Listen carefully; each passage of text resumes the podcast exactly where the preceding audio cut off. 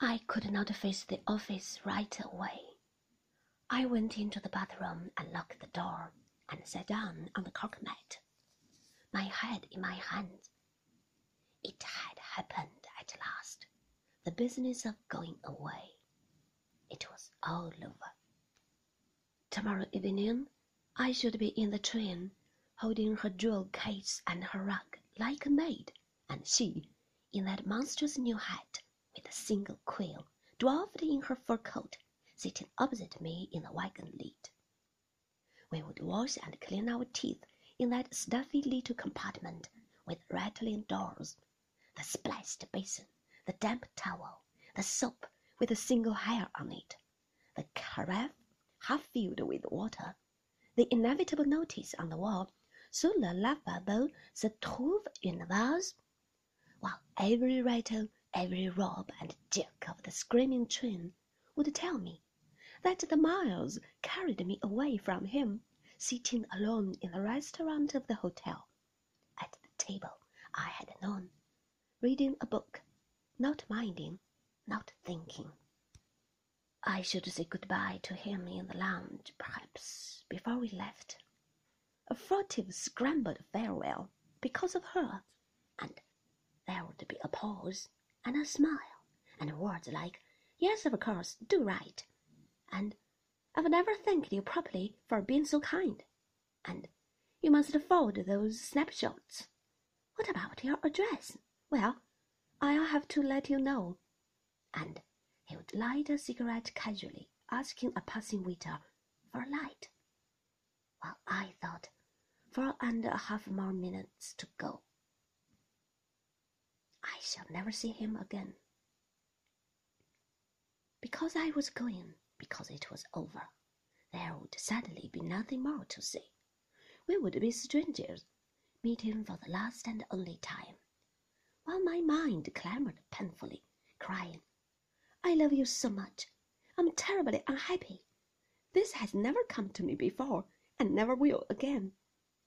My face would be set in a prim conventional smile my voice would be saying, Look at that funny old man over there. I wonder who he is. He must be new here. And we would waste the last moments laughing at a stranger because we were already strangers to one another. I hope the snapshots come out well. Repeating oneself in desperation, and he, yes, that one of the square ought to be good.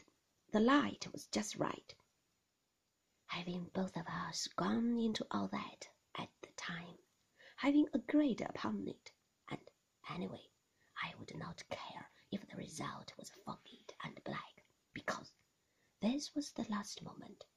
The final goodbye had been attained. Well, my dreadful smile stretching across my face. Thanks most awfully once again. It's been so raping using words I had never used before. Raping. What did it mean? God knows I did not care. It was the sort of word that schoolgirls had for hockey, wildly inappropriate to those past weeks of misery and exaltation. Then the doors of the lift would open upon Mrs. Van Hopper, and I would cross the lounge to meet her and he would stroll back again to his corner and pick up a paper. Sitting there, ridiculously, on the cork mat of the bathroom floor, I lived it all, and our journey too, and our arrival in New York. The shrill voice of Helen, a narrowed edition of her mother, and Nancy, her horrid little child, the college boys, that Mrs. Van Hopper would have me know, and the young bank clerks suitable to my station. Let's make Wednesday night a date. Do you like hard music? Snub-nosed boys, with shining faces, having to be polite, and wanting to be alone with my own thoughts as I was now, locked behind the bathroom door. She came and rattled on the door what are you doing? All right, I'm sorry. I'm coming now. and I made a pretence of turning on the tap, of bustling about and folding a towel on the rail. She glanced at me curiously as I opened the door. What a time you've been! You can't afford to dream this morning. You know, there's too much to be done. He would go back to Manderley, of course, in a few weeks. I felt certain of that. There would be a great pile of letters waiting for him in the hall, and mine amongst them, scribbled on the boat. A first letter trying to amuse, describing my fellow passengers. It would lie about inside his blotter, and he would answer it weeks later, one Sunday morning in a hurry before lunch, having come across it when he paid some bills. And then no more. Nothing until the final degradation of the Christmas card. Manderley itself, perhaps, against a frosted background. The message printed saying, A happy Christmas and a prosperous New Year from Maximilian de Winter. Gold lettering, but to be kind, he would have run his pen through the printed name and written in ink underneath from Maxim as a sort of soap, and if there was space, a message, I hope you are enjoying New York. A leak of the envelope, a stamp, and tossed in a pile of a hundred others.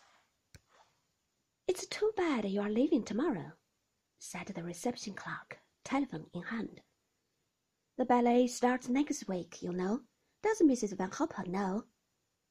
I dragged myself back from Christmas at Manderley to the realities of the wagon-lit.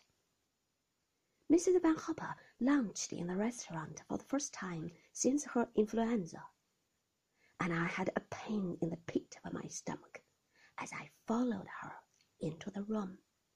He had gone to Cannes for the day. That much I knew, for he had warned me the day before. But I kept thinking the waiter might commit an indiscretion and say, Will mademoiselle be dining with monsieur tonight as usual? I felt a little sick whenever he came near the table, but he said nothing.